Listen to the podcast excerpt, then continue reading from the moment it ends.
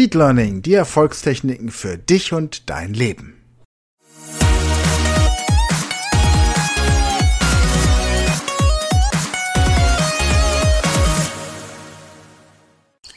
Ja, herzlich willkommen zur vierten Staffel der Speed Learning Show Englisch lernen in 100 Stunden. Und wie du siehst, bin ich hier in einer sehr entspannten Umgebung, im Freien, umgeben von Bäumen, von Vogelstimmen. Und genau darum geht es, wenn man eine Sprache innerhalb kürzester Zeit lernen möchte. Denn wenn du dir jetzt mal überlegst, dass 10 Stunden theoretisch pro Tag mal 10 Tage ausreichen, um auf die 100 Stunden zu kommen, dann kannst du dir vorstellen, dass wenn du dir 10 Tage frei nimmst, du in diesen 10 Tagen sehr viel von deiner Zielsprache, in dem Fall jetzt Englisch, lernen kannst oder deine Sprachkenntnisse signifikant verbessern kannst. Aber natürlich nur, wenn du ein Konzept hast, dem du folgst, also einer, einem Trainingsplan, ähnlich wie im Sport. Nehmen wir jetzt mal an, realistisch wären, wenn du die Möglichkeit hast, 20 Tage hintereinander zu gestalten, 5 Stunden pro Tag. Dann kannst du in diesen 20 Tagen, das ist dann immer noch weniger als ein Monat, die Sprache wirklich auf ein ansehnliches Niveau bringen. Und zwar wirklich so, dass du in den Bereichen, in denen du tagtäglich unterwegs bist, diese Sprache anwenden kannst.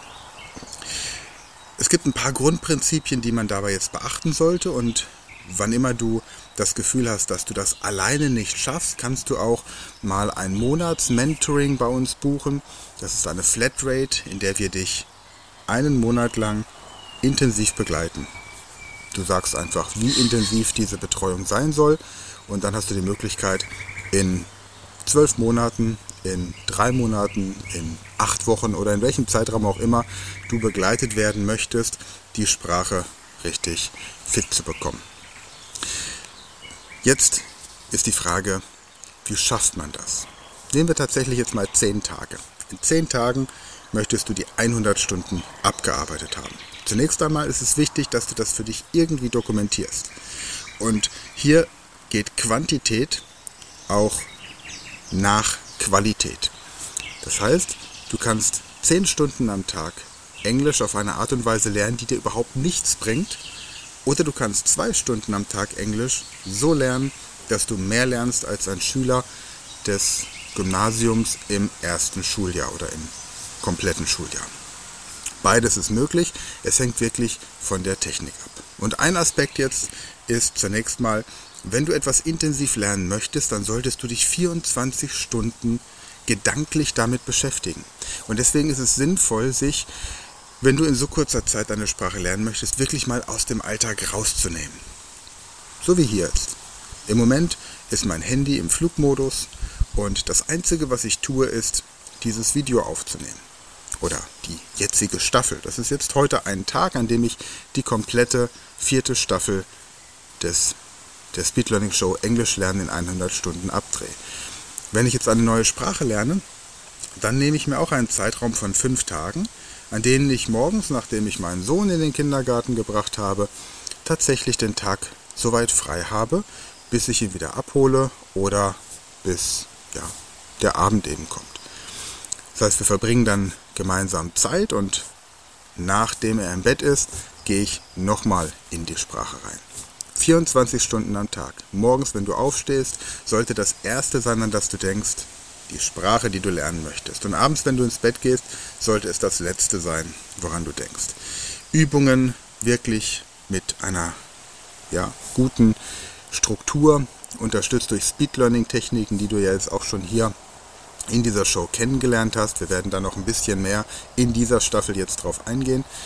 Und ansonsten im Hintergrund immer wieder englische Dialoge oder welche Sprache du eben lernen möchtest. Es empfiehlt sich dafür zum Beispiel nach Podcasts zu suchen, die du einfach im Hintergrund laufen lassen kannst oder eben die ähm, ja, verschiedenen äh, Radiosender. Ja? Unter radio.de findest du dort auch eine vernünftige Auswahl an Radiosendern. Also, wie könnte jetzt so ein Tagesablauf aussehen? Du wachst morgens auf und das Erste, das du tust, ist die goldene Stunde des Tages auf Englisch zu gestalten. Das heißt, sprich Englisch mit allen Leuten, die dir in der ersten Stunde begegnen. Du stehst morgens auf, begrüßt deine Familie auf Englisch, unterhältst dich mit deinen Kindern, deinem Partner, deiner Partnerin auf Englisch so lange, bis du die erste goldene Stunde des Tages gemeistert hast. Denn die ist im Normalfall bei den meisten Menschen fast identisch, tagtäglich. Vielleicht ändern sich so ein paar Abläufe, wenn du mal im Urlaub bist oder geschäftlich unterwegs oder wenn bestimmte Termine am Wochenende anstehen. Aber so in einer normalen Arbeitswoche ist die erste Stunde des Tages normalerweise immer gleich. Und tatsächlich ändern sich auch die darauffolgenden Stunden im Rahmen der Arbeitswoche nur unwesentlich. Deswegen ist das ein guter Maßstab. Der zweite Schritt ist, dass du morgens, wenn du ins Bad gehst, erstmal im Hintergrund einen Podcast hörst oder Nachrichten hörst. Und dann aber versuchst zusammenzufassen, was du da gerade gehört hast. Es geht also immer darum, bei allem, was du tust, dass du das Englisch aktiv produzierst, die Sprache, die du lernen möchtest, aktiv in dir hervorrufst, Texte entwickelst. Wenn du die ähm, beispielsweise die Übersetzungsprogramme wie Google Translate oder DeepL oder ähnliches mit einbinden möchtest, dann jetzt kommt ja gerade eine Gruppe Kinder. Kein Problem, alles live. Wandertag des Kindergartens. Genau. Okay. Ja, also, so ist das eben, wenn man in der Öffentlichkeit Aufnahmen macht. Liebevolle Erzieherinnen, die hier die Kinder erziehen.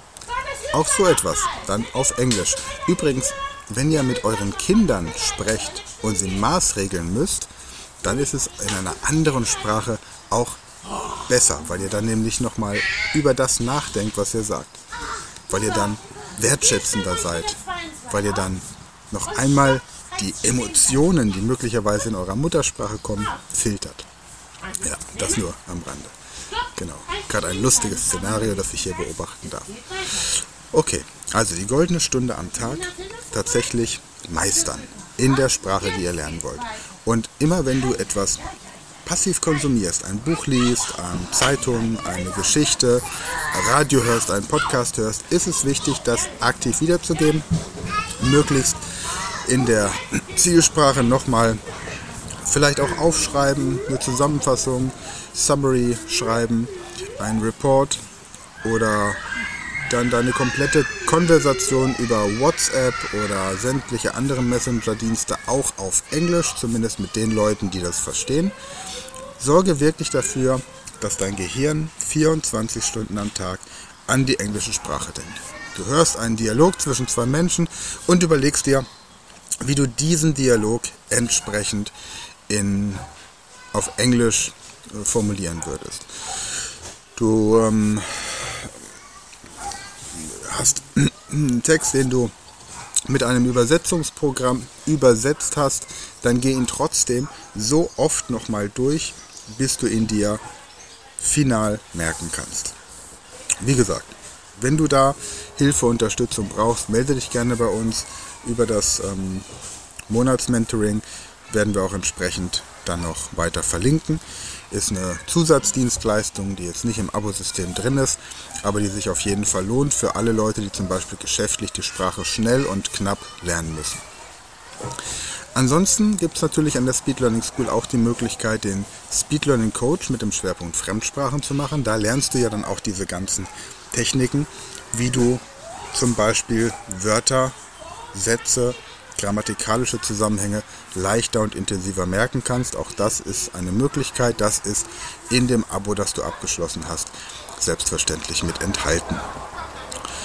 Es geht im Grunde immer wieder darum, die Sprache zu leben. Für dein Gehirn gibt es keinen Unterschied zwischen deiner Muttersprache und der englischen Sprache oder einer anderen Sprache. Für dein Gehirn ist jede Fremdsprache Erweiterung des muttersprachlichen Wortschatzes. Und wenn du das einmal verstanden hast, dann weißt du auch, dass es kein Talent für Sprachen gibt, sondern tatsächlich nur die richtige Technik.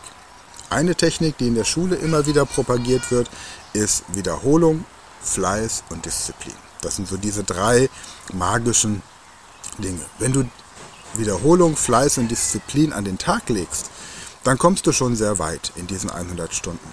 Und wenn du da jetzt on top noch die richtigen Techniken dranhängst, dann wird es umso besser.